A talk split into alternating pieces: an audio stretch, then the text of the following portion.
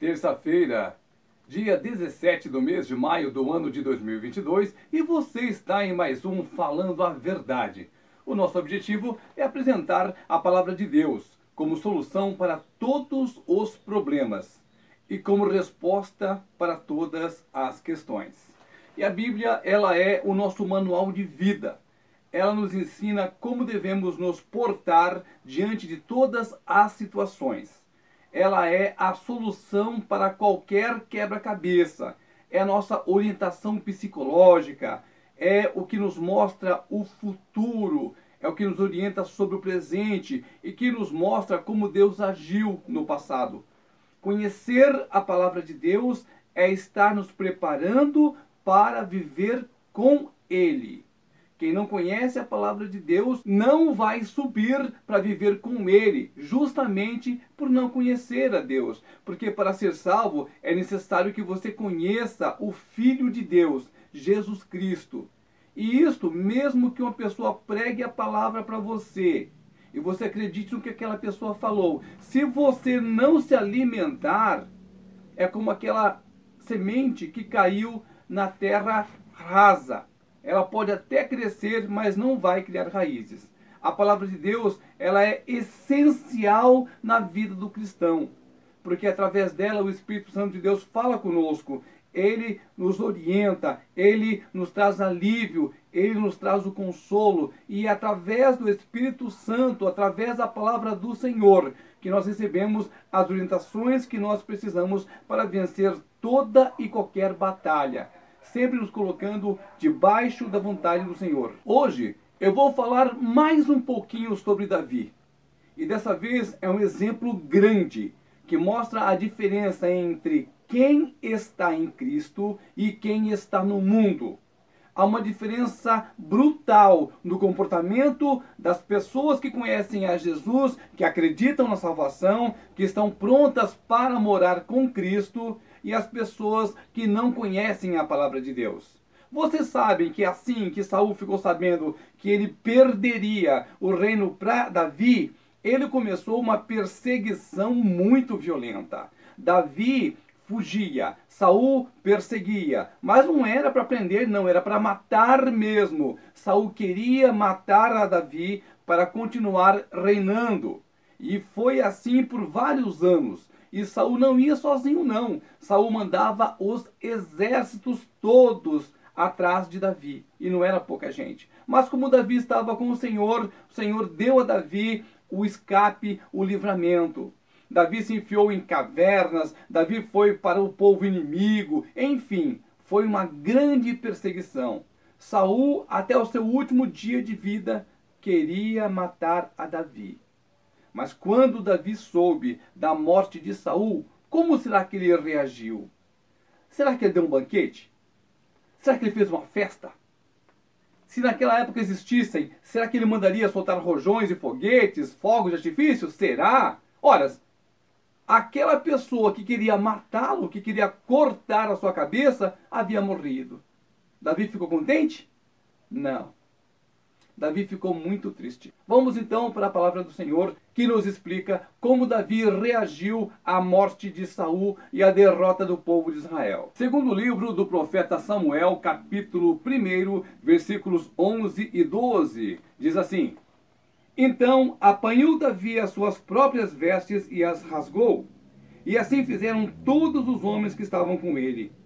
Plantearam, choraram e jejuaram até a tarde por Saul e por Jonathan seu filho, e pelo povo do Senhor, e pela casa de Israel, porque tinham caído à espada. Esta é a grande diferença entre a pessoa que teme a Deus, a pessoa que conhece a palavra do Senhor, a pessoa que sabe que tudo que Deus faz é perfeito.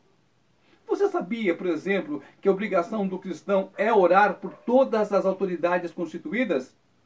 Prefeitos, vereadores, senadores, presidente da república, você sabia disso? As pessoas que conhecem a palavra do Senhor, elas sabem como devem agir. E Davi, quando ficou sabendo da morte do seu perseguidor, ele chorou. ele jejuou a favor de Saul, Jonatas, ele chorou, jejuou, rasgou as suas vestes em sinal de tristeza. Olha só o que nós aprendemos aqui. Será que nos dias de hoje nós faríamos isso? A palavra do Senhor diz que Davi tinha o coração segundo a vontade de Deus. É algo maravilhoso. É algo que todo mundo fala. Mas será que todos entendem o que é ter um coração igual ao de Davi? É um coração totalmente voltado para Deus. Por diversas vezes, o Senhor colocou Davi em condições de matar a Saul, mas ele não o fez. Por quê? Temor ao Senhor. Davi era o que? Era apenas um pastor de ovelhas que havia matado um gigante, que havia ficado famoso e que havia recebido a promessa do reino. Mas o ungido era Saul. O Senhor havia enviado Samuel que ungiu Saul como rei de todo o Israel. Por isso que Davi não o matou, porque Saul era, quer queira, quer não queira, ungido do Senhor. E a palavra diz que nós devemos orar e respeitar todas as autoridades constituídas sobre nós, porque a palavra revela que é Deus quem as coloca no poder e é Deus também que as tira. O que nós aprendemos com Davi? O que nós aprendemos nessa palavra? O nosso coração não deve ceder ao ódio, à raiva, à vingança. Até mesmo a vingança pertence ao Senhor e não a nós. Às vezes, muitos dos problemas que você enfrenta é devido a um perdão que você não liberou, a uma mágoa que você carrega dentro do coração, a uma pessoa que te incomoda, te importuna e você não consegue orar a favor dela. Às vezes você até desejou que algo ruim acontecesse a essa pessoa porque ela te atrapalha, porque ela te incomoda, porque ela te odeia, porque ela tenta te atrapalhar. Perceba que Saul queria matar a Davi. Ele não queria simplesmente jogá-lo na cadeia, ele queria matar, acabar com a vida dele.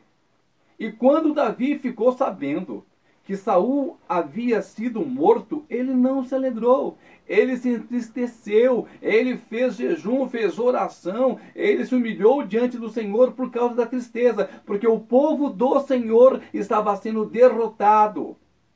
E o rei de Israel havia sido morto, não somente Saul, mas Jonatas e todos aqueles que estavam naquela campanha de guerra acompanhando Saul. Os inimigos venceram aquela batalha. Não haviam vencido a guerra, mas venceram aquela batalha. Posteriormente, Davi em suas guerras, dominaria tudo. Mas isso é outra história. O que nós temos que aprender hoje é a importância de nós conhecermos a vontade do Senhor nosso Deus e aplicarmos isso na nossa vida.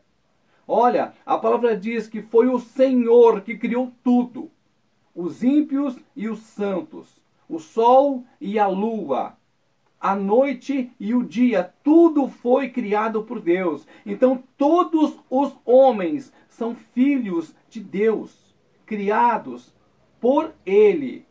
A diferença é que houve uma queda, houve a entrada do pecado, e por causa disso, todos nós precisamos de estar em Cristo, porque Ele pagou o sacrifício para nos libertar do pecado.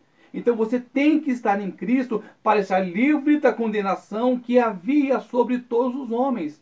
Quem está em Cristo, quem crer e for batizado, será salvo. Quem não crer, que não for batizado, já está condenado. Mas existe o livre-arbítrio, a livre escolha. Você pode escolher se salvar hoje, agora, neste momento, desde que você aceite Jesus como Senhor e Salvador da sua vida e que você viva segundo a palavra do Senhor.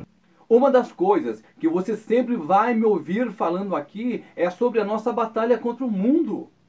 Nós temos que aprender a entender que assim como Deus tirou seu povo do Egito, Deus também quer nos tirar deste mundo que você conhece para nos levar para o mundo dele, para convivermos com ele, onde não haverá nem dor, nem choro, nem morte, nem pecado, é um outro mundo e as pessoas que quiserem ficar aqui neste mundo serão destruídos junto com este mundo. Tudo será feito novo, haverá um novo patamar, uma nova dimensão de relacionamento entre os salvos e Cristo. Nós estaremos com Cristo todos os dias. É algo que você pode pensar onde é que você vai querer passar a sua eternidade. Aprenda com a palavra do Senhor. Libere perdão. Ore por aquelas pessoas que te perseguem, aquela pessoa chata aí no seu serviço, aquela pessoa que pega no teu pé, aquele vizinho que te incomoda, tudo aquilo que não te agrada, leve diante do Senhor, interceda, ore e principalmente abençoe. Aí você verá o que é que Deus vai fazer. É uma palavra que eu gosto de usar. É uma palavra antiga que não se usa mais hoje, mas eu gosto de falar. O rebuliço que Deus vai fazer na sua vida.